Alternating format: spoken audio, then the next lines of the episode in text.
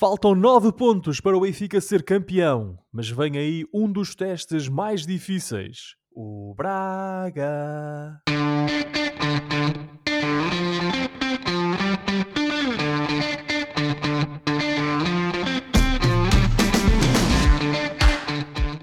Bem-vindos a uma nova emissão dos Meninos de Ouro, o programa para quem gosta de bola e que está disponível todas as terças-feiras no Spotify, Apple Podcasts, Google Podcasts e em todas as outras plataformas onde se pode ouvir e descarregar podcasts. Eu sou o Filipe Vieira e comigo estão o José Lopes e o João Pedro Oliveira e estamos novamente reunidos para uma conversa sobre futebol. Meus amigos, boa noite. João Pedro, 1 de maio já lá vai e agora estás, imagino eu, totalmente concentrado na festa do teu novo soberano. Na festa deste sábado em, em Londres. Oh, estás ou não, não estás? De Não? todo, eu nem sequer estou obrigado a isso. Hum, de todo. Boa, Não vais boa- lá jurar dia, eh, fidelidade ao rei? bom dia, colegas. Não, não, eu não vou jurar fidelidade ao rei. Eu vou-me ausentar do país para ter que evitar toda essa, todo esse evento. Portanto, não, não é comigo. Eh, Eu sou um rapaz simples, muito pouco dado à monarquia.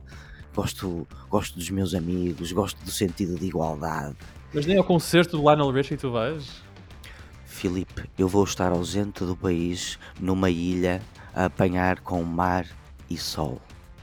E isso é, isso, isso é que é a verdadeira coroação de, de um, de, de um momento bom na minha vida. É ir apanhar Ah. sol enquanto outros estão em filas gigantes numa cidade cheia de gente para assistir à coroação do bebê mais velho do mundo, o Carlinhos. E queres dizer aos nossos ouvintes onde vais estar? Ou queres dar umas, umas pistas? A ver se alguém adivinha nas redes sociais? Bom, dizem que é o, o berço da civilização, talvez, o sítio onde eu vou. Ou, ou, ou, an- o, o, o, si- ou, vá, o sítio onde nasceram os primeiros conceitos de cidadania, vá. Ah, É, é, eu é acho em que Rio. Mau, Vila Verde, da minha terra. Não é Rio Mau Vila Verde, mas seria uma honra ir a Rio Mau a Vila ver, Verde. porque aquilo, aquilo não é uma ilha, pá. Não, é assim, eu não posso dar mais pistas, quer dizer. Eu acho que já, já deste pistas suficientes. Mas Por causa dos paparazzi. Mas Oliveira, desafio- o que é que os paparazzi vão Sim, atrás sim, o nosso programa tem gerado muita, muita fama nas nossas vidas e por isso Ah, eu, mas quero, lança eu aqui- quero que me deixem em paz. lança aqui o desafio para os nossos ouvintes nas redes sociais adivinharem para onde é que o Oliveira vai passar uns dias.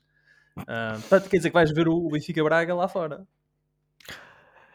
Se chegar a tempo, se chegar a tempo, vou ver o Ah. Benfica Braga no a, caminho, noite. A caminho do meu local de descanso e terapia marítima. Muito bem. E tu, José, ah, menos, menos, vá lá, paradisíaco, mas tens aí a Festa das Cruzes, não é? É verdade, Filipe. A Primeira Romaria Minhota, como se costuma dizer, sempre no início do mês de maio. Eh, Uma semana de muita festa aqui por Barcelos e, e, naturalmente que também temos aproveitado.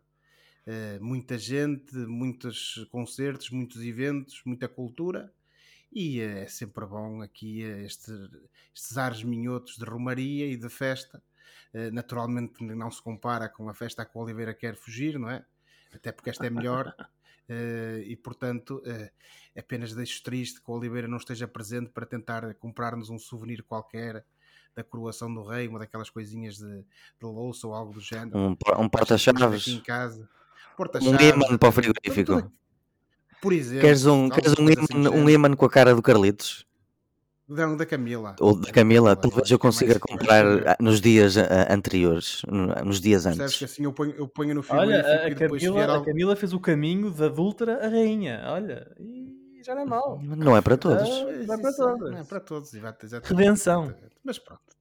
Mas de resto está tudo bem, está bom tempo e portanto há que aproveitar e sobretudo pensar eh, no simbolismo eh, destes dias de início de maio, sempre com o Dia do Trabalhador, que também já passou, eh, e sobretudo, meus amigos, ter esperança num futuro melhor, principalmente ali para os lados do Estádio da Luz. E sobre isso vamos falar já daqui a pouco. Antes disso, uh, quero dar as boas-vindas a todos os ouvintes da Rádio Barcelos e recordar que estamos no ar às terças-feiras, às 22 horas, na Rádio que liga Barcelos ao mundo. E hoje então vamos falar da jornada 30 e antever o Benfica Braga da próxima jornada, que o João Pedro poderá ou não ver. Um, dito isso, olhando para a jornada 30, tivemos um Rio Ave 1, Aroca 0, Marítimo 1, Vitória 2, o Braga 4, Portimonense 1, Vizela 1, Passos de Ferreira 2, Chaves 1, Casa Pia 0 e o Gil Vicente 0, Benfica 2. No domingo, o Estoril derrotou Santa Clara na Moreira por 3-0, o Porto recebeu e venceu o Boa Vista por 1-0 e o Sporting derrotou o Famalicão por 2-1. Quer isto dizer que, eh, com 30 jornadas decorridas e faltando 4 jogos para o final da temporada, o Benfica é líder com 77 pontos, o Porto é segundo com 73 e o Braga é terceiro com 71, fechando o pódio e também os lugares de acesso à Liga dos Campeões. O Sporting é quarto com 64 e depois, já bastante longe, vem o Aroco em quinto lugar com 48 pontos. O Vitória subiu ao sexto lugar, agora, tem agora 44 pontos trocou com o Famalicão, que é sétimo, com 42. O Chaves é oitavo com 40, o Vizela é nono com 39, o Casa Pia é décimo também com 39, o Rio Ave décimo primeiro com 38, Boa Vista décimo segundo com 37, Portimonense décimo terceiro com 33. O Gil Vicente é décimo quarto em 31 pontos e entramos agora no, no lote das equipas um bocadinho aflitas, que é o caso do Estoril, que está no 15º lugar com 28 pontos. No lugar de playoff está o Marítimo com 22 e depois, abaixo da linha d'água, estão Passos de Ferreira e Santa Clara. Uma vida difícil aqui para Estoril, Marítimo, Passos de Ferreira e Santa Clara, em, obviamente, graus de dificuldade diferentes. Faltam então quatro jornadas para o final da temporada e o Benfica mantém uma curta vantagem sobre Porto e Braga, 4 e 6 pontos respectivamente. Os encarnados sobreviveram ao teste de Barcelos, vencendo o Gil Vicente por 2-0 já os Dragões sofreram, mas derrotaram Boa Vista no derby da Invicta por um 0. O Braga, de longe, a equipa em melhor forma dentre estas três, derrotou o Portimonense por 4-1. E agora vem aí um Benfica-Braga, um jogo que opõe o primeiro ao terceiro, em que o Benfica não pode falhar, mas onde o Braga pode escancarar as portas da candidatura ao título. Josué, quais são eh, as tuas expectativas para este jogo entre o Benfica e o Braga no sábado? Um, tu viste em Barcelos algumas melhoras no jogo do Benfica uh, que te deixam mais confiante para esse jogo extremamente difícil que o Benfica vai ter com o Braga? Oh, Filipe, eu, eu vi ali sinais, indícios que efetivamente o Benfica poderá estar eh, algo melhor. Uh, não é que o Benfica tenha feito uma exibição de luxo, de gala, mas eh, perante um adversário difícil e que tem sido difícil, sobretudo nos jogos contra os grandes, vimos um Benfica efetivamente melhor, com maior solidez defensiva e, sobretudo, com um meio-campo mais sólido e eh, com maior capacidade de criar jogadas uh, que permitam ao Benfica chegar com perigo à área contrária. Uh, aquilo que falhou em Barcelos da parte do Benfica, a meu ver, até foi precisamente esse, esse, esse detalhe, essa definição no último terço tivemos um melhor Rafa, e quando o Rafa está melhor, o Benfica ressente-se e ressente-se de forma positiva. Mas ainda não o Rafa, Rafa da primeira volta, não é? Ainda não é melhor, Rafa mas ainda volta. não é o Rafa. Também porque lhe falta o companheiro da primeira volta, a meu ver, que era o João Mário. Porque eles os dois entendiam-se às mil maravilhas quando estavam ambos em forma. Olha, deixa-me deixa um só Rafa... apreciar uh, em direto, entre aspas, uh, essa expressão que o José acabou de usar, ressente-se de forma positiva. Gostei muito. Exatamente. Gostei muito, Josué. Pronto. Continua. Estás a ver? Sempre, sempre a inovar.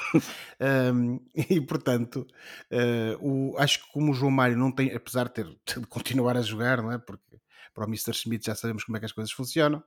Um, o certo é que desta vez tivemos um Benfica uh, o, melhor. Tivemos um Rafa, efetivamente, a assegurar que esse Benfica uh, estava em boa qualidade, estava em, em, em boa forma e aparecia aqui uh, a, a, dar sinais dessa, dessa melhoria.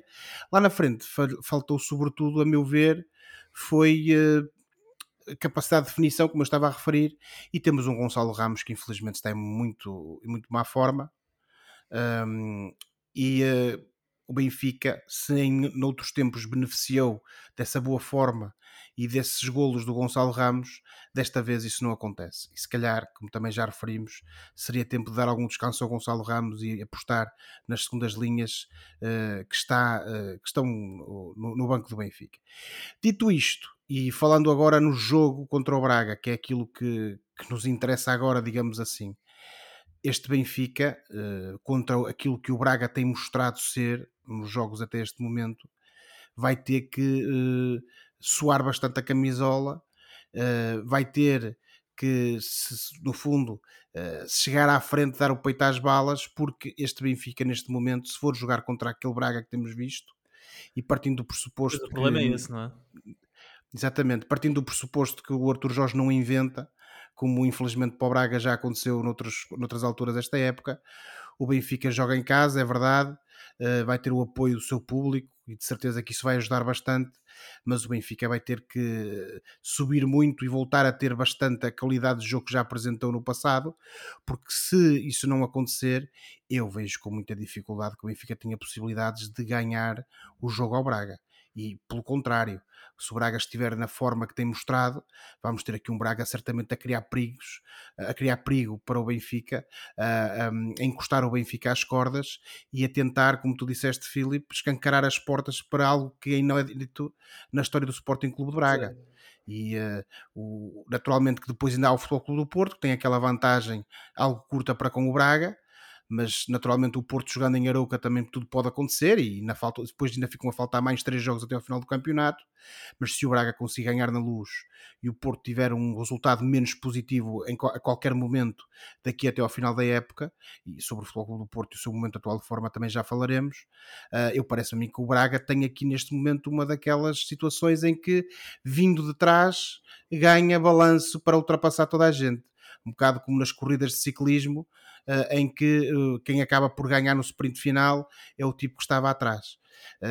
Não sei se é isso que vai acontecer, agora pode acontecer, pode, e este Benfica vai ter que melhorar ainda mais, digamos assim, para poder efetivamente enfrentar o Braga, pelo menos de igual para igual, e minimizar, ou, ou até isto partindo do princípio que naturalmente sempre pode ganhar, não é? Não estou claro. agora aqui a dizer que o Benfica vai, vai, tem aqui a vida difícil e que dificilmente ganha o Braga, não é isso que eu quero dizer. Agora que vai ser um jogo complicado, vai, e o Benfica vai ter que chegar à frente porque senão não vai ser fácil sair da luz com um resultado positivo que lhe permita continuar com algum descanso, digamos assim, a luta pelo campeonato, sobretudo porque, recordemos, o Benfica tem a tal vantagem de 4 pontos para o Futebol Clube do Porto, 6 para o Braga e faltam jogar 12 pontos, o que é bastante e, portanto, tudo ainda pode acontecer. O, quer dizer, vamos, vamos, falar já do Braga quando lançar o João Pedro, mas queria também ouvir a tua opinião sobre uh, o, dizer, o Roger Schmidt mostra de facto ser um treinador a ver-se mudanças, escolheu aqueles 11, 12 jogadores e são aqueles que jogam quase sempre de início, mas nestas últimas duas, duas jornadas introduziu o João Neves no 11 inicial do Benfica. Uh, no jogo com o Estoril fez dupla com o Chiquinho, agora no jogo com o Gil fez dupla com o Florentino. Esperas ver o João Neves em campo com o Braga ou achas que o Schmidt volta à fórmula inicial? Ou inicial, ou seja, aquela de que ele gosta mais, que é o Chiquinho e o Florentino com o Ausnes uh, numa das faixas e possivelmente até como lateral direito. Eu parece-me a mim que o, o, uh, o Schmidt vai continuar a apostar no João Neves. Um, ele era um jogador que a espaço já era utilizado pelo, pelo, pelo Roger Schmidt, ou seja, há muito que sabemos que é um jogador de que ele gosta e que acha que, que pode dar um contributo positivo à equipa do Benfica. Como tu disseste bem, quando ele, quando ele deu descanso ao Florentino, colocou o João Neves ao lado do Chiquinho e o João Neves fez uma, uma, boa, uma, uma boa prestação.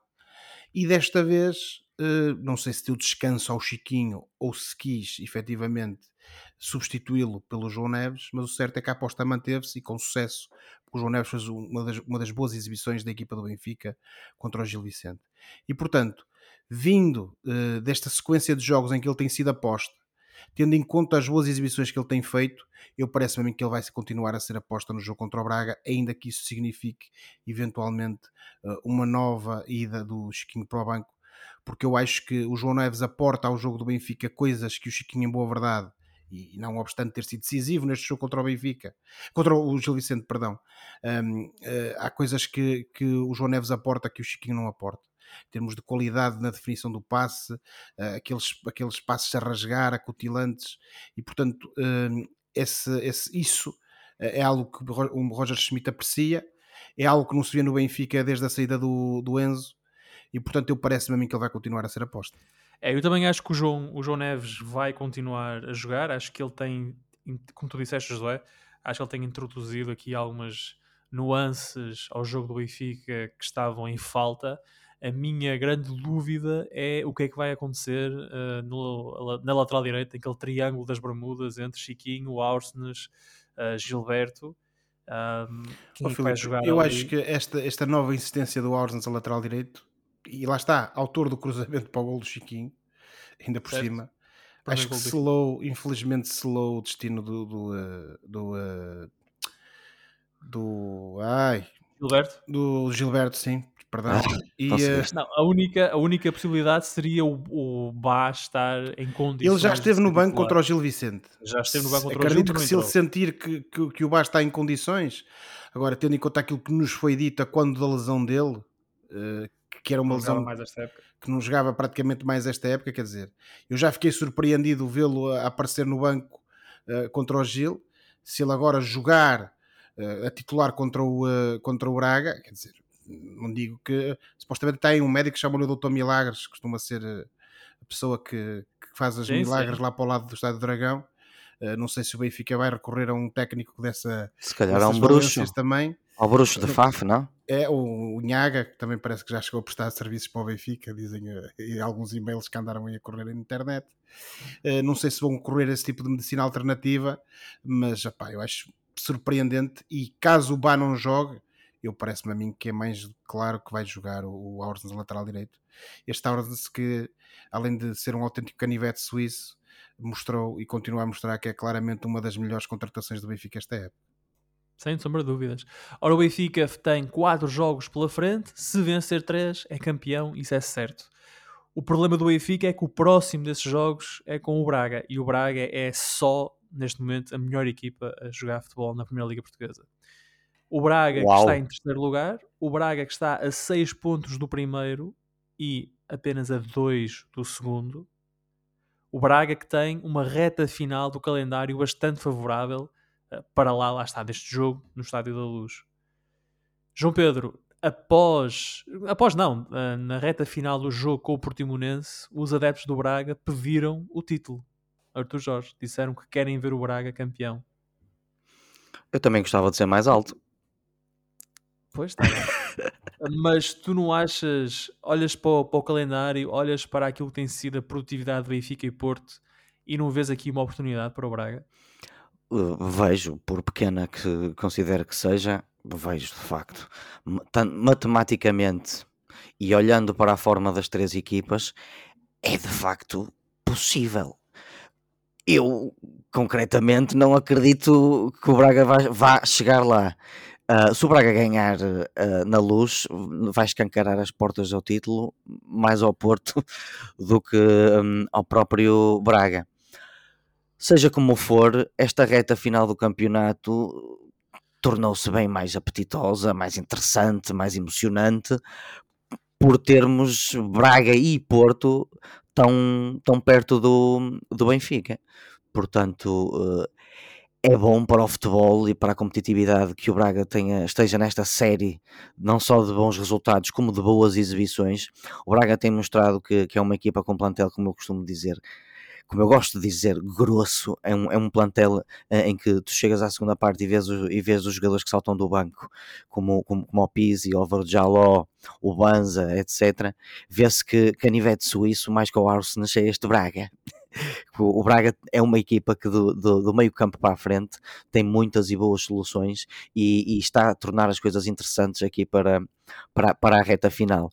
Uh, é de facto engraçado que a equipa que esteja a jogar melhor neste momento seja o Braga e as equipas que estejam mais perto de ganhar o campeonato sejam o Benfica e o Porto. Mas isto é fruto do trabalho destas equipas ao longo da época, portanto. Não sei se queres começar a antever esse grande embate que vai acontecer na luz entre guerreiros e águias. Quero, quero, um, mas antes disso quero-te perguntar uma coisa. Obviamente o Braga nós olhamos para lá e vemos o, o Ricardo Horta, é claramente pronto, a, a, figura principal deste Braga. Que outro jogador ou jogadores é que te têm uh, impressionado ao ponto de poderes dizer que esta forma de, do Braga deve-se muito a Fulano e Beltrano? Ou seja, é o Ricardo Horta, mas também será o André Horta, o Yuri Medeiros, o, Uh, pronto, a grande, o uma, Bruma. uma das principais qualidades uh, do, do Arthur Jorge uh, é ter esta equipa como uma espécie de unidade militar, no sentido em que todos são muito úteis e todos remam para o mesmo lado. Há aqui uma união e uma, e uma vontade de vencer que até nos suplen- suplentes se nota.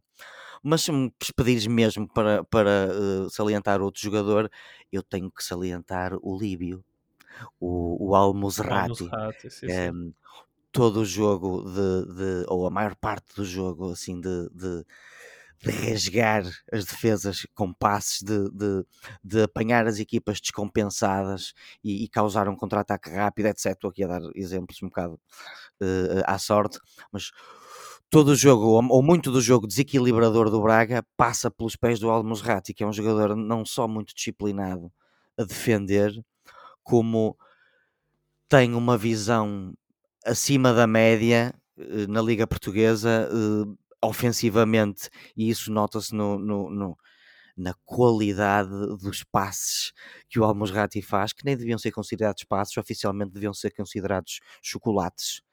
Eh, o, o Almosrati solta chocolates para os colegas e os colegas aproveitam. Perdão. Essa imagem, Oliveira, do Almozrati soltar chocolates para os colegas. Pronto, José, foi- saiu-me. Olha, Ah, aproveita os chocolates do Al-Musrati para então fazer essa antevisão do Benfica Braga, já que o Al-Musrati vai ser um jogador-chave nessa partida. Sim, e olha, e deixa-me salientar já agora também o Abel Ruiz e o Yuri Medeiros, que individualmente estão se calhar no melhor momento da época, especialmente o Yuri Medeiros. Ahm, bom, a antevisão que eu faço eh, é um bocado parecida com aquela que fiz com, quando o Braga ganhou 3-0 ao Benfica para a taça, que é, neste jogo pode acontecer um bocado de tudo. O, o Benfica, sim, teve um abaixamento de forma, mas já está devagarinho uh, a ganhar mais segurança, já regressou às vitórias, uh, uh, colmatou alguns problemas que estava a, a- a ter, nomeadamente na, na direita com o, com o Orsens, que como o José disse bem, é um autêntico canivete suíço. Uh, e depois tens o Braga, que está na melhor fase da época, já não perde, eu sei lá, já não perde desde o jogo de Guimarães, desde, o dia, desde finais de fevereiro. Uh, desde então é só é dois empates e o resto é só vitórias. Portanto, é uma equipa que está confiante. No fundo, o Braga não tem, não está aqui, se calhar, na situação mais agradável em termos de, de falta, de, de- em termos de pressão de- de- dos três classificados da frente, porque o terceiro, o terceiro lugar está praticamente garantido. Só, uma, só um, um- um terremoto é que faria com que o Braga perdesse este terceiro lugar. E depois o segundo lugar, entre aspas, não é obrigatório, ou seja, ninguém vai, ninguém vai ficar muito chateado se o Braga não chegar ao segundo lugar. Portanto, esse fator de jogar sem pressão da parte do Braga Pode, pode o Braga. trazer à luz, não só pode ser bom para o Braga, mas mais do que isso, pode trazer à luz um jogo bastante aberto e bastante bom de se ver. Portanto, eu não vou fazer previsão nenhuma para este jogo porque acho mesmo que qualquer, qualquer resultado pode acontecer, incluindo um- uma das equipas golear a outra. Um, este jogo é muito importante e, e, portanto a única divisão que faço é mesmo isso é que eu acho que vai ser um jogo aberto, bem jogado e cheio de golos acho e jogo, aberto, um jogo aberto, bem jogado, cheio de golos, favorece quem? O Benfica ou o Braga?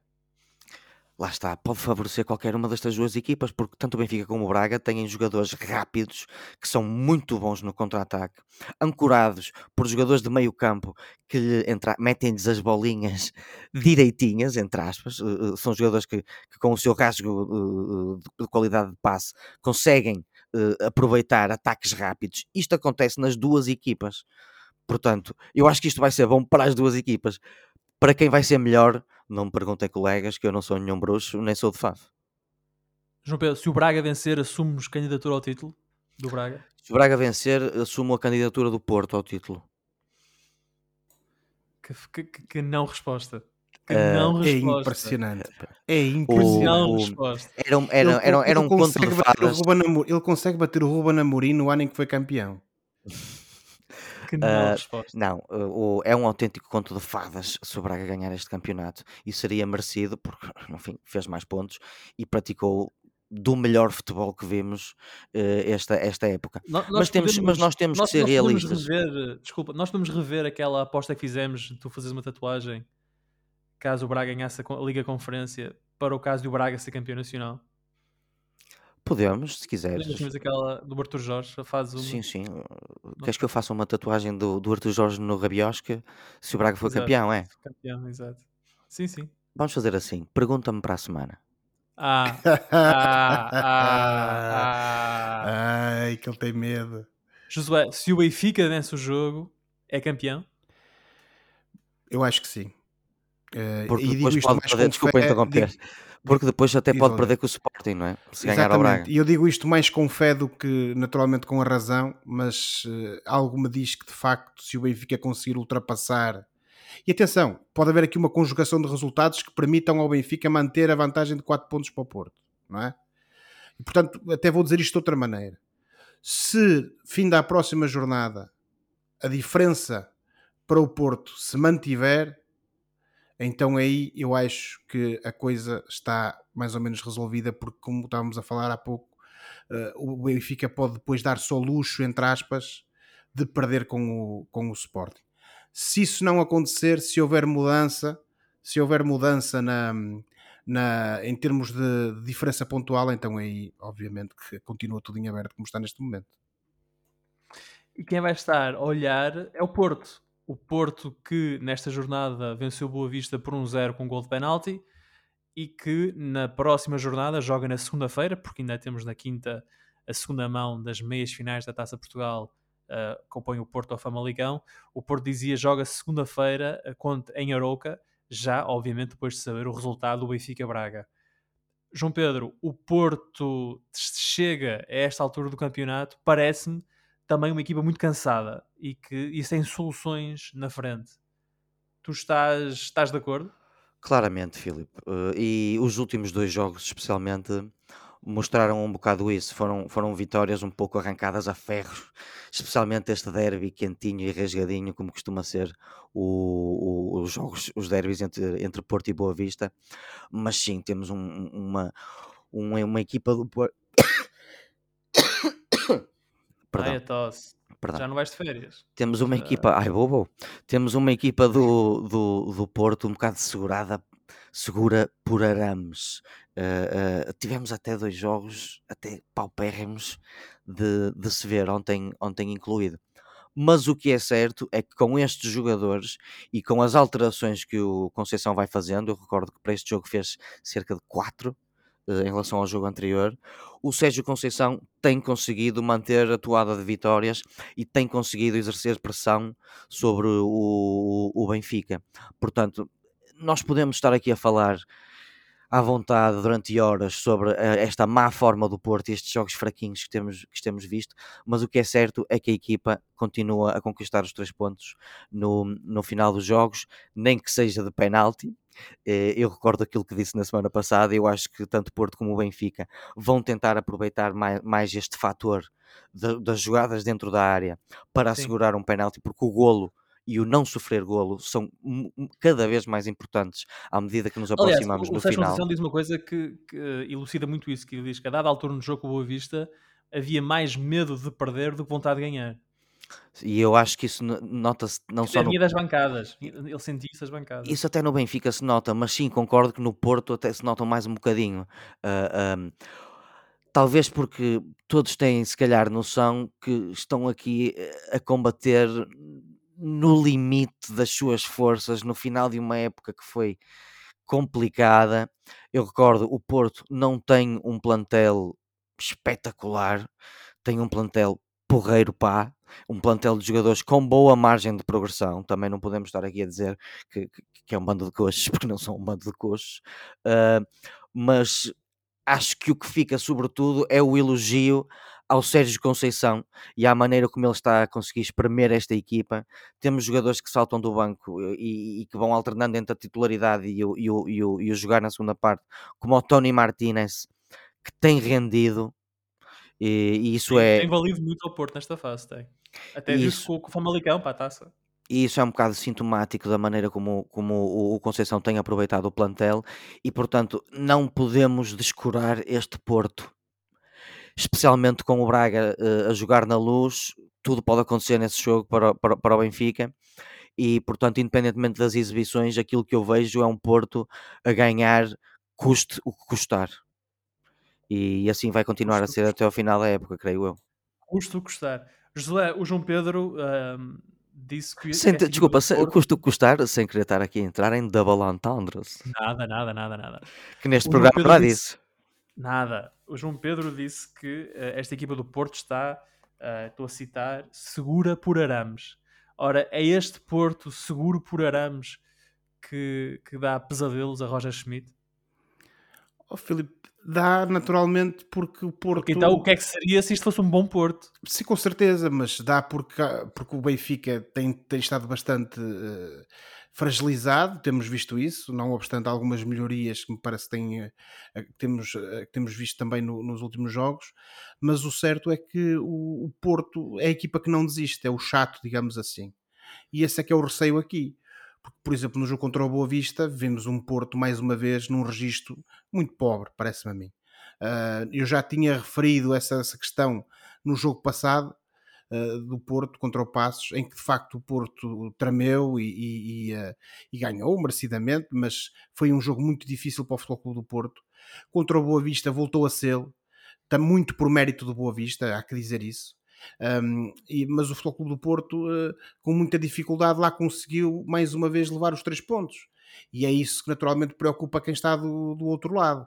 Agora, que este Futebol Clube do Porto, e eu concordo com o Oliveira, não é nem pouco mais ou menos uma equipa que está a jogar bom futebol e, na minha opinião, não é uma equipa que neste momento esteja a justificar, parece-me a mim, este risco que está a trazer para uma eventual vitória do Benfica no campeonato, não.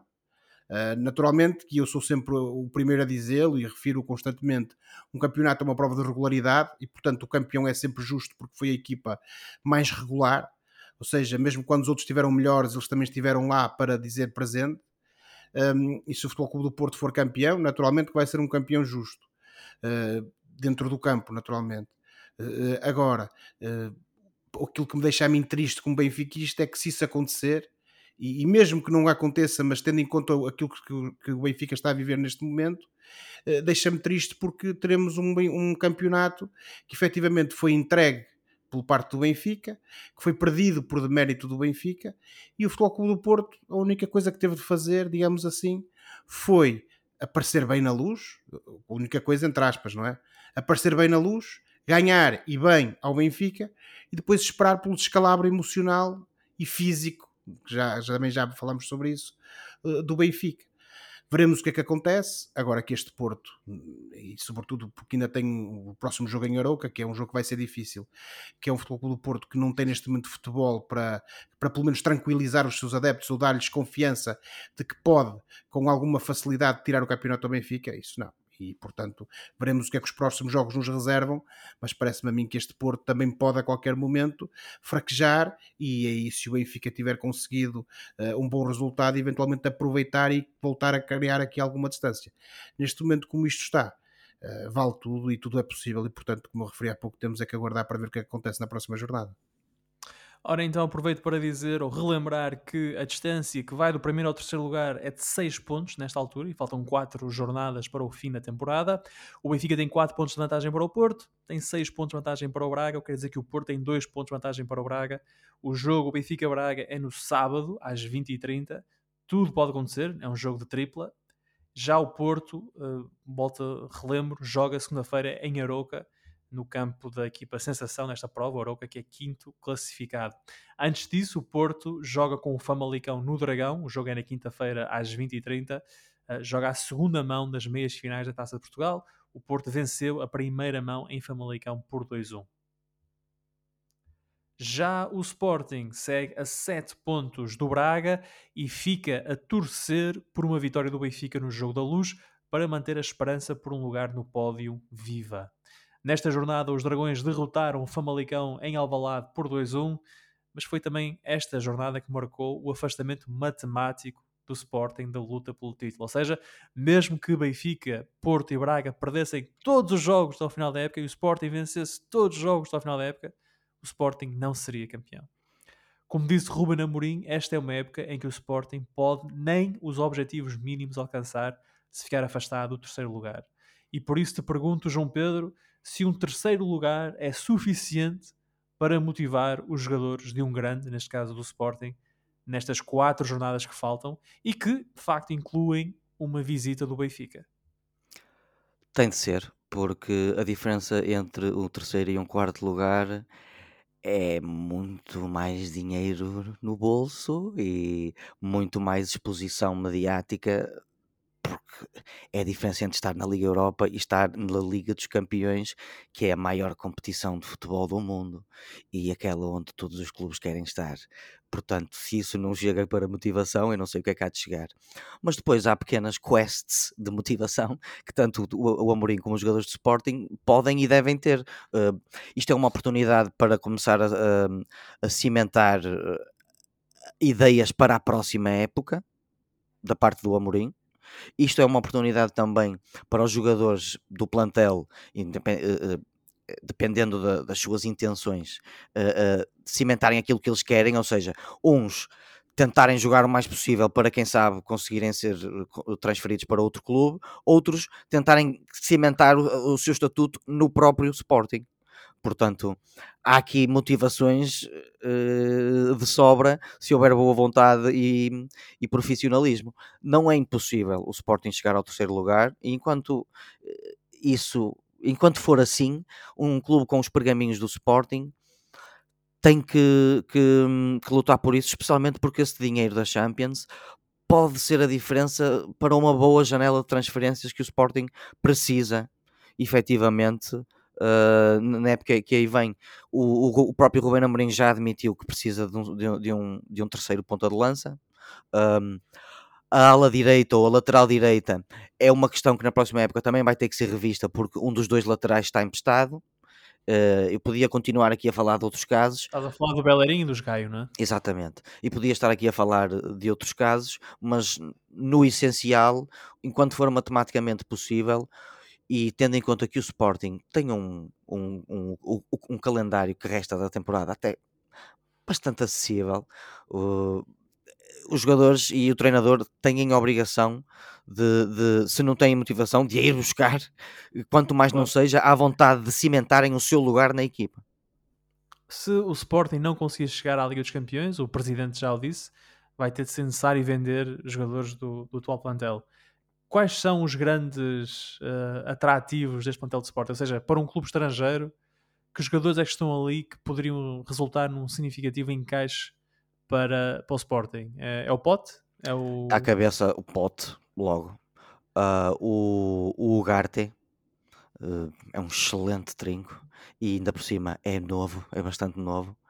Uh, o Ugarte está destinado, especialmente o Ugarte, a voos bem mais altos Aí eventualmente o Marcus Edwards, eh, porque também está em melhorias eh, cada vez mais ao, ao, ao longo do, do tempo, e, e, esta época foi um jogador que cujas melhorias se, se notaram efetivamente. Olha, então, é, e é um jogador inglês e eventualmente pode ter algum, bom, algum mercado em é Inglaterra. Isso. Quando o Sporting este ano jogou com o Tottenham e com o Arsenal, falou-se do Marcus Edwards aí? Nem, nem a imprensa inglesa está atenta ao jogador cá? Sim, porque há essa curiosidade de, ser um jogador inglês a jogar fora de Inglaterra, porque é, ou fora Ele é muito do... pouco inglês na forma de jogar, é um jogador muito criativo, dribla, é rápido, é sim, assim. uh, até parece até um jogador mais latino do que Exato, o jogador inglês. Mas é um, é, um, é um jogador que tem relativa atenção, especialmente no norte de Londres, porque o, ele, ele formou-se no, no, Tottenham, no Tottenham e o Sporting jogou contra o Tottenham, jogou contra outro clube de Londres eh, mais, mais tarde na época, que é o Arsenal, e fa, fa, fala-se um pouco do Marcus Edwards, não numa perspectiva de uma possível contratação para já, mas mais até numa, numa perspectiva de, de, um inglês, de um inglês que se está a safar bem, entre aspas, no, no estrangeiro. Inevitavelmente o jogador sobre o qual se fala mais porque é de longe, pelo menos quanto a mim, o melhor jogador da equipa é o Pote. Uh, Fala-se até, falou-se até recentemente, inclusivamente, no, no, no, no, interesse do Tottenham no Pote, mas isso vale o que vale, pode ser uma completa mentira. Uh, seja como for. O Sporting uh, faz bons negócios com o Tottenham, já, já é verdade. está o Pote, uh, seja o Bayer, como for, Filipe, isso que tu referiste em relação a se o Sporting não chegar aos lugares Champions vai ter que vender jogadores também por si só tem que ser motivação suficiente para o Amorim e para aquela equipa, eh, porque se o Sporting tiver agora que vender o, o, o Pote, por exemplo, e o Marcos, vamos dizer, o Pote, o Morita e o Marcos Edwards. Morita é outro caso que podemos também referir como sendo provavelmente a única contratação de jeito do Sporting nesta época. Se o Sporting erra nas contratações uh, uh, que são feitas a colmatar estas saídas, vamos ter aqui um, uma espécie de second coming do que aconteceu este ano, porque o Sporting também perdeu jogadores como o Mateus Nunes e como o Palhinha e não conseguiu colmatar assim tão bem essas ausências. Portanto, certo. que isso sirva também da motivação para estes jogadores de Sporting e para este treinador para evitarem eh, que a equipa, de certa forma, com o risco de se desmoronar, porque há aqui muito boa matéria-prima no Sporting a começar no banco e a acabar no campo. É engraçado como o Palhinho, ano passado, acaba a época suplente. Um, e agora fala-se tanto nele, mas ele acabou a época Sim. atrás do Ugarte.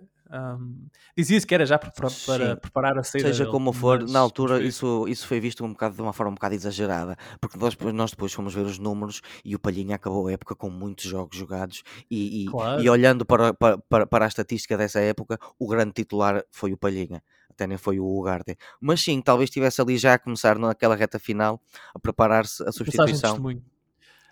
José, o, eh, de volta à pergunta que fiz ao João Pedro, ou seja, para jogadores num clube como o Sporting, clube grande em Portugal, com tradição, é suficiente dizer-lhes, rapazes, faltam quatro jogos, vamos tentar chegar ao terceiro lugar, que nem depende só de nós, mas vamos tentar. Temos de ganhar. Ah, e vem o Benfica. Tem de ser, quer dizer, aqui não há muito a fugir a isso, Filipe. O, o, tem que haver esse trabalho psicológico da parte do, do, do Amorim, tem que ser passada essa mensagem para uh, o plantel e, sobretudo, dizer-lhes uma outra coisa que é isto significa não só uh, o orgulho, digamos assim, da equipa, mas significa também, e isso já poderá uh, soar um bocadinho uh, mais uh, de forma mais prazerosa nos ouvidos dos jogadores, significará exposição, jogam num palco que é o palco da Champions, significará prémios, eventualmente, não só por jogarem a Champions, mas quem sabe se alcançarem a ver aqui qualquer tipo de prémio que o próprio plantel possa receber, que seja prometido por parte da, da estrutura. E portanto e esse, esses prémios não só eventualmente monetários mas também essa, essa, essa maior exposição depois também acabam sempre por ser positivos para os jogadores. Podem significar transferências podem significar uh, melhorias contratuais tudo isso. E, portanto estas duas coisas conjugadas têm que ser suficientes para motivar a equipa. Eh, naturalmente que a, equipa, que a época do Sporting, mesmo que fique em terceiro, vai ser uma época abaixo das expectativas, um, mas isso já, já falamos, incluindo sobre as razões do porquê disso acontecer. Mas há que minimizar estragos e os jogadores, como naturalmente, têm aqui que dar um ar da sua graça e, sobretudo, tentar lutar para que na próxima época não estejam condenados a jogar a Liga Europa ou até a Conference League, dependendo depois como terminar o jogo da taça. Um, como, exatamente, como terminarem o, a final da Taça de Portugal, porque imaginemos o que é que seria para uma equipa como o Sporting acabar, uh, acabar ou iniciar a próxima época a jogar a Conference League, quer dizer, isso era um desastre completo, não só desportivamente, mas também financeiro. Daí que esta luta final é preponderante e há que passar essa mensagem para os jogadores, porque uh, o futuro deles e do clube também está em cima da mesa. Num cenário teórico em que o Famalicão fica abaixo do sexto lugar, mas vence a Taça de Portugal, é precisamente isso que vai acontecer. É o Sporting disputar uh, a terceira pré-eliminatória da Conference League. Sim, estamos a falar aqui de um cenário apocalíptico para os lados de Alvalade, mas é tal lei de Murphy, não é? Olha, mas, pode acontecer, uh, mas, algum dia há de acontecer. Mas na próxima época não seria, porque na próxima época lá está Portugal perde uma equipa na Liga dos Campeões e aí sim, o quarto lugar é Conference League. É Conference League, exatamente. Portanto, cuidado, cuidado aí. Uh, o Sporting joga domingo em Passos de Ferreira. Uh, será um jogo difícil porque o Passos precisa de pontos. É o Passos Sporting às 20h30 no domingo. Tempo agora para falarmos do Gil Vicente, que soma 7 jogos seguidos sem ganhar, isto depois da derrota caseira com o Benfica. Tão grave quanto isso, há 6 jornadas que o Gil não marca um único golo.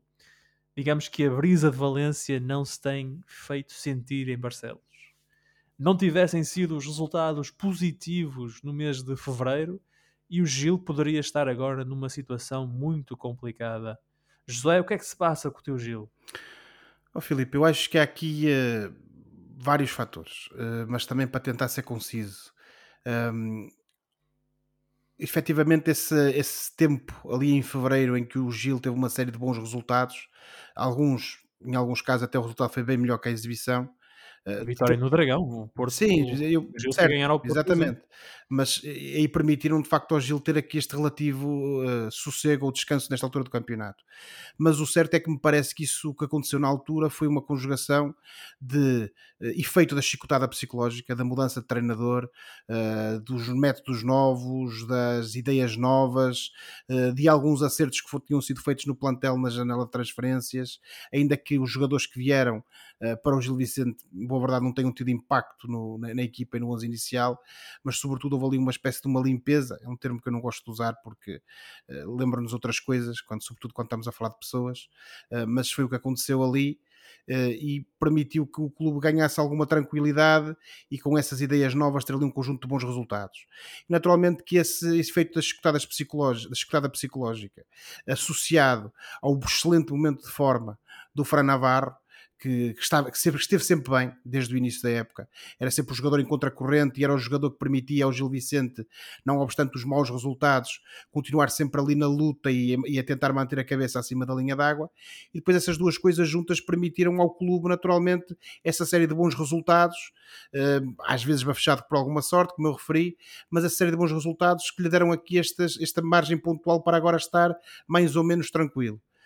O tempo foi passando, esse efeito, digamos assim, do, da, da chicotada psicológica também foi passando e, portanto, vieram ao de cima aquilo que eram os defeitos e os desequilíbrios no plantel do Gil Vicente e, sobretudo, a falta de qualidade.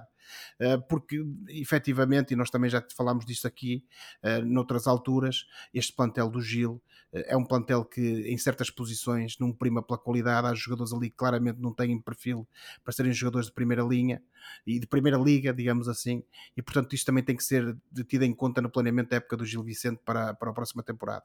E depois, voltando ao segundo, ao segundo elemento, é precisamente o desaparecimento em combate, digamos assim, do Fran Navarro cansaço, abaixamento de forma, já está com a cabeça noutro lugar, tendo em conta aquilo que também foram as notícias sobre a sua saída do Gil Vicente no final da época, uh, estar-se a poupar, digamos assim, para não arriscar lesões graves agora no fim da época, não sei, são tudo conjecturas, não vou estar aqui a, a, acusar, obviamente, ninguém de nada, mas o certo é que esse desaparecimento do Fran Navarro teve impacto no Gil, esse impacto é notório e, e uma coisa é certa, e com isto concluo, Filipe no final da época e o Gil conseguindo a manutenção, eu espero que consiga.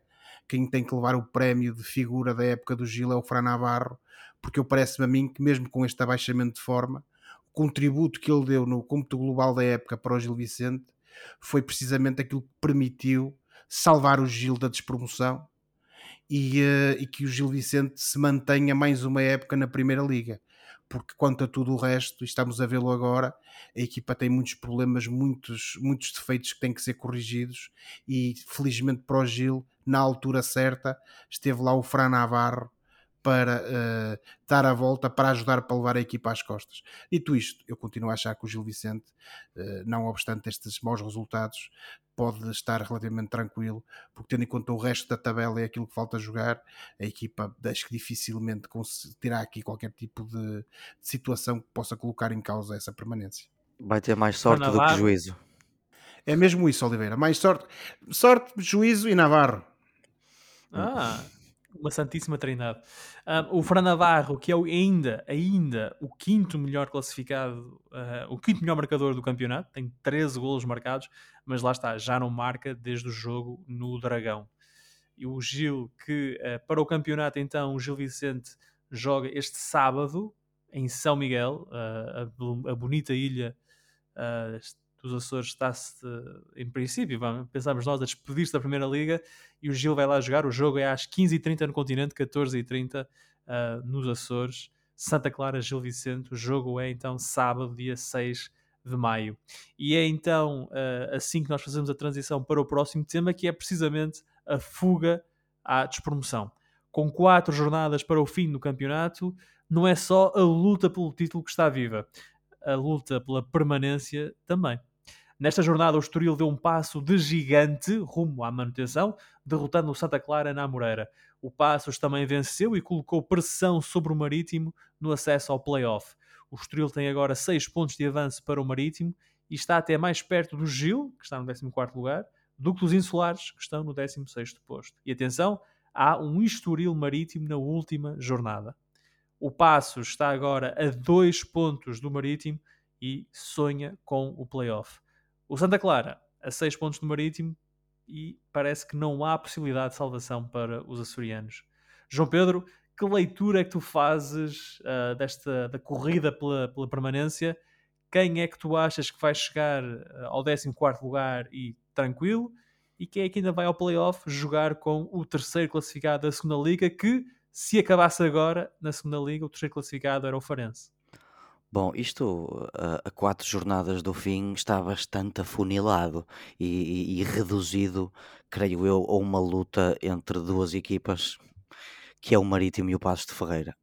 Ah, o, o- o grande ponto de interesse deste fundo da tabela vão ser estas duas equipas. O, o Passos de Ferreira tem sido uma autêntica uh, montanha russa de, de, de, eventos e de situações e de emoções com a saída do César Peixoto e depois a dada altura os jogadores a pedirem pessoalmente ao César Peixoto para regressar e ele regressa. E ao isso, presidente, pediram ao presidente para ir buscar o, o César é, Peixoto. É, isso constituiu ali um, um, um bálsamo uh, que, que, os motivou um pouco mais e, e, e, e transfigurou completamente um, a maneira de jogar da equipa para melhor, porque o Passos de Ferreira na primeira metade da época era provavelmente a equipa que pior futebol praticava. Não sei, anda ali, à volta, anda ali com o Maria. Eu até acho que o Santa Clara, que está em último, no geral, até terá, terá jogado melhor. Uh, tido exibições melhores do que o, o Passos Ferreira e o Marítimo, mas, mas, isso agora não interessa nada, porque o, o, o Passos de Ferreira que jogava mal e porcamente, como se costuma dizer na nossa terra, melhorou bastante. Entre algumas derrotas, lá vai conseguindo uns empates e uma vitória. Este fim de semana conseguiu ganhar. O Marítimo, a mesma coisa. Vizela. Portanto, uh, sim, foi uma vitória muito importante sobre o Vizela, uh, que, eu acho que em definitiva empurrou os açorianos do Santa Clara para, para a segunda divisão, para refrescarem as ideias.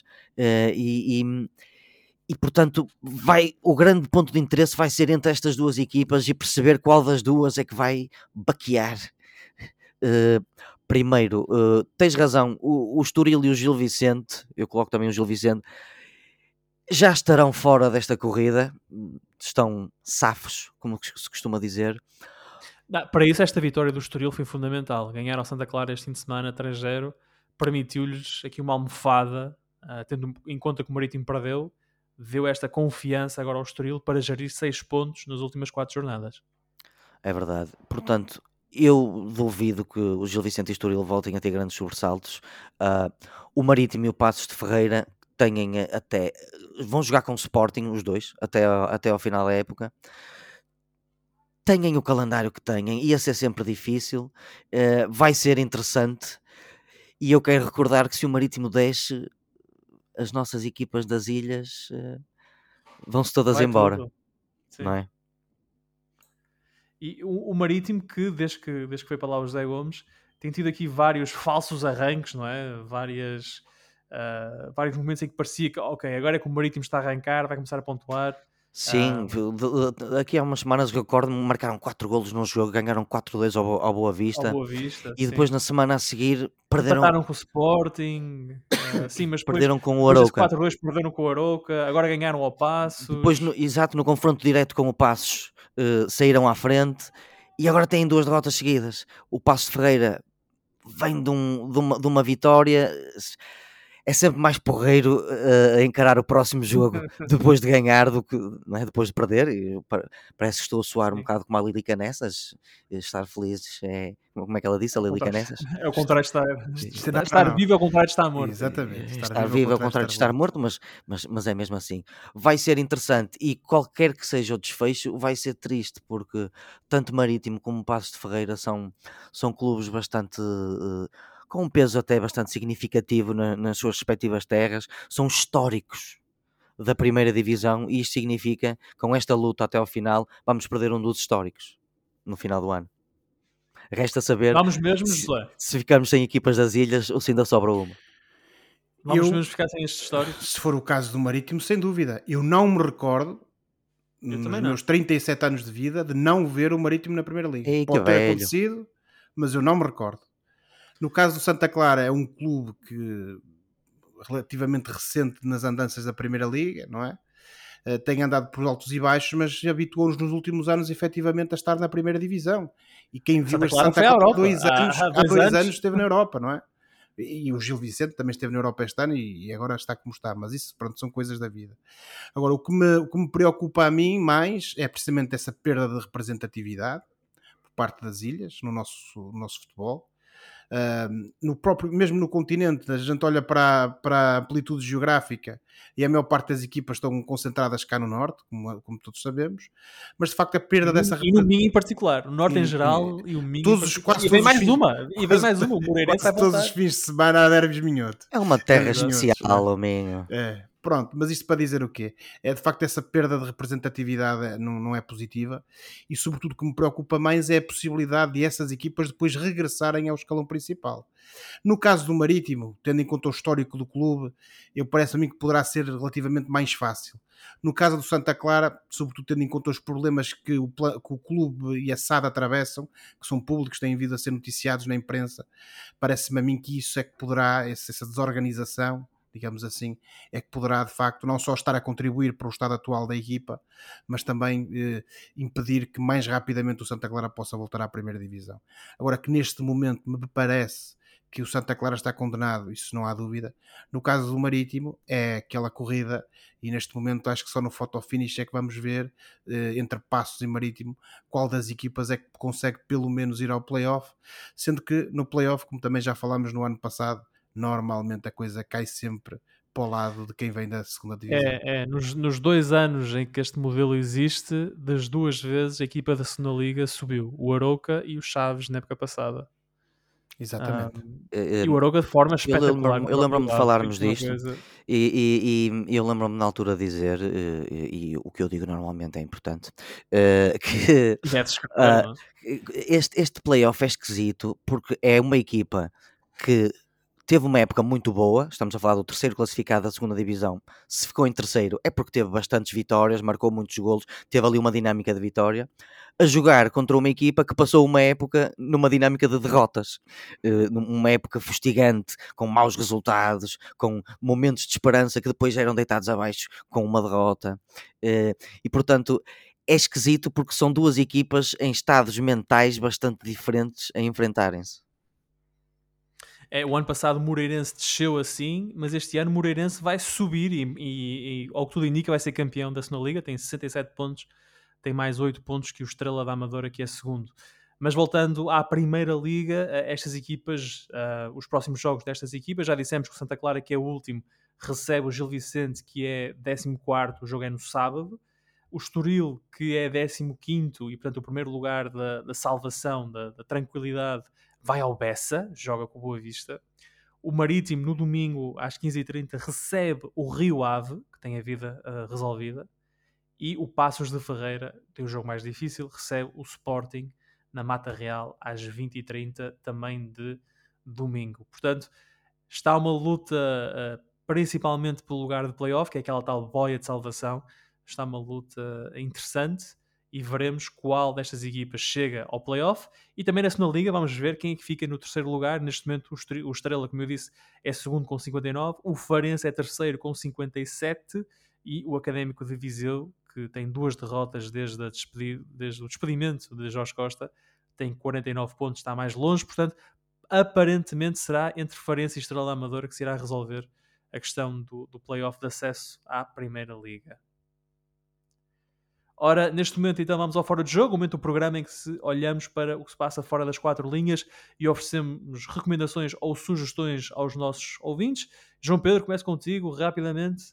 O que é que trazes Olha, antes de férias? rapidamente trago um pouco de risos, porque nós precisamos de rir. E então trago-vos um espetáculo de stand-up da Netflix, eh, criado este ano, em 2023, chamado John Mulaney Baby J. John Mulaney é o, com- Mulaney. é o comediante em causa, eh, é, é primariamente comediante, mas é também ator e escritor de televisão. Escreveu e participou como ator eh, em, em coisas como o Saturday Night Live, escreve muitos programas de TV, nomeadamente para o Seth Meyers, que é outro comediante famoso, entre em bastantes filmes de animação, como o Spider-Man, o Into the Spider-Verse, a série Big Mouth e Human Resources, criada Uhum. pelo amigo dele, cujo nome eu estou a esquecer, o Nick Kroll. Uh, e até nos Simpsons já entrou este ator. Uh, isto é um típico comediante judeu, neurótico, nova-iorquino, um homem relativamente novo, de 40 anos, e este eh, background dele reflete-se bastante na sua comédia. Ora, está muito na moda as pessoas atingirem o fundo do poço, saírem de lá e depois lucrarem ao falarem sobre o tempo em que estavam no fundo do poço. E o John Mulaney faz a mesma coisa neste special, eh, porque depois de uma intervenção caótica por parte dos seus amigos comediantes, devido a ele estar viciado em cocaína e comprimidos, eh, ele teve um período de reabilitação cheio de peripécias, dois anos complicados, eh, e regressou aos palcos para falar sobre tudo isso e sobre como era estar completamente viciado em drogas. Ele é um tipo bastante engraçado a falar sobre isso e nós devemos rir com as nossas desgraças e rir até quando recuperamos delas. E está aqui um bom Netflix special, John Mulaney, Baby J, e eu recomendo. Tu, na lista de, de feitos da vida do John Mulaney, esqueceste de dizer que ele é o atual companheiro da Olivia Munn e tem um filho com ela. A sério? Esse é capaz de ser o grande feito da vida dele. A sério? Mas isso é anterior ao- sério. ou posterior? É, isso é posterior ao, ao, ao Jason Sudeikis? Olivia Munn, não é Olivia Wilde. Ah, Olivia Munn. Ora, temos o momento, o Já momento sei quem é. cor-de-rosa. Já o sei quem é a Olivia cor-de-rosa, Munn. A Olivia. Munn. Uh, gosto, gostei muito dela numa série chamada Newsroom. Ela é muito gira e muito boa atriz. É. Parabéns, John Mulaney. Muito bem. Josué?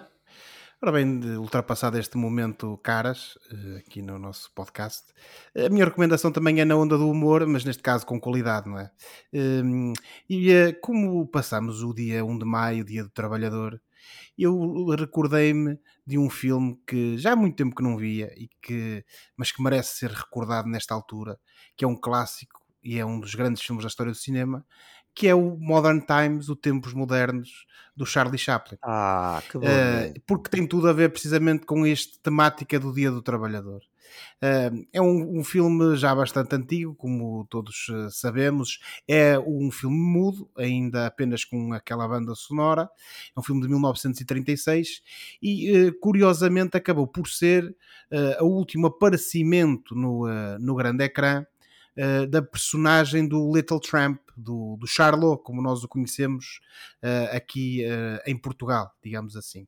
Neste caso, o Charlot trabalha na linha de montagem de uma fábrica, numa função repetitiva que lhe provoca uma crise nervosa, sendo então despedido e cometido para um hospício. Depois de recuperar desse, de, desse, desse breakdown, dessa uh, crise nervosa, uh, ele sai, obviamente perdeu o emprego, procura um outro emprego, não consegue, acaba por ser preso ao ser confundido na altura com um agitador comunista que naqueles tempos ainda comiam criancinhas ao pequeno almoço, segundo se dizia, um, e, mas depois uh, uh, de, de, esclarecida essa confusão, ele acaba por ser libertado, mas continua sem trabalho e, uh, e até tentou fazer tudo o possível, e essa parte tem grande comicidade, para permanecer na prisão, precisamente porque lá vivia melhor do que fora dela. Um, mas ele é, é, libertado e acaba por conhecer uma jovem órfã, um, na altura interpretado por uma das grandes estrelas do cinema mudo, a Paulette Goddard, uh, que ela, a personagem dela, na altura roubava comida para ajudar a alimentar as irmãs, elas também eram bastante pobres, e que depois vai ajudar uh, o nosso Charlot não só a sobreviver, mas como também a recuperar a vida dele, arranjar um novo trabalho e então assim poder ter uma existência mais feliz. Este filme é, é, um filme muito importante, não só precisamente porque foi o último aparecimento, como eu disse, da personagem Charlotte, Little Tramp, uh, no ecrã, do grande ecrã, de Charlie Chaplin partiu para outras, digamos assim, a partir daí, mas também e sobretudo pelos temas que aborda. Uh, é um filme inovador para a altura e bastante polémico, precisamente porque fala desta luta, eterna luta do homem contra a máquina, neste caso, uh, pela importância crescente que uh, a maquinização, digamos assim, da, da indústria uh, tinha junto das pessoas uh, e, sobretudo, com aquela questão das, das, das, tarefas repetitivas, do trabalho na linha de montagem, a própria impotência do, da, dos pobres perante esse capitalismo opressor e perante uma sociedade estratificada que acaba por não permitir às pessoas poderem almejar uma vida melhor, mas também preocupações que eram mostradas no filme relativamente ao desemprego, à pobreza e também ao, ao próprio crime. Naturalmente que isto também eh, apareceu nesta altura não foi de forma inocente, porque foi durante a chamada Grande Depressão nos Estados Unidos e o impacto que isso teve também na classe trabalhadora da altura. Uh, o filme naturalmente acaba por ter um final feliz para o nosso personagem, mas uh, aqui Charlie Chaplin o que procurou fazer, e algo que na altura lhe trouxe bastantes problemas, porque precisamente porque estas críticas eram vistas como sinais de comunismo, coisa de que ele acabou por ser acusado também mais tarde, noutras alturas, mas são temas uh, intemporais, são temas importantes que marcam a nossa sociedade e, portanto, a propósito deste 1 de maio, eu lembrei-me de trazer aqui o Tempos Modernos, o Modern Times do Charlie Chaplin, que pode ser visionado na plataforma Filmin. Ou então, se quiserem comprar, também não, não é dinheiro mal dado, porque de facto é um clássico. Tanto tempo, Josué. Tanto tempo. As coisas importantes demoram o seu tempo, filho. Eu ia, é eu ia responder àquela coisa do, do momento caras, com, nós temos interesses multifacetados, mas acho que o nosso ouvinte já perdeu a ligação. Com, Pô, ainda bem, não é? Porque depois do momento caras tinha que vir repor a seriedade do programa.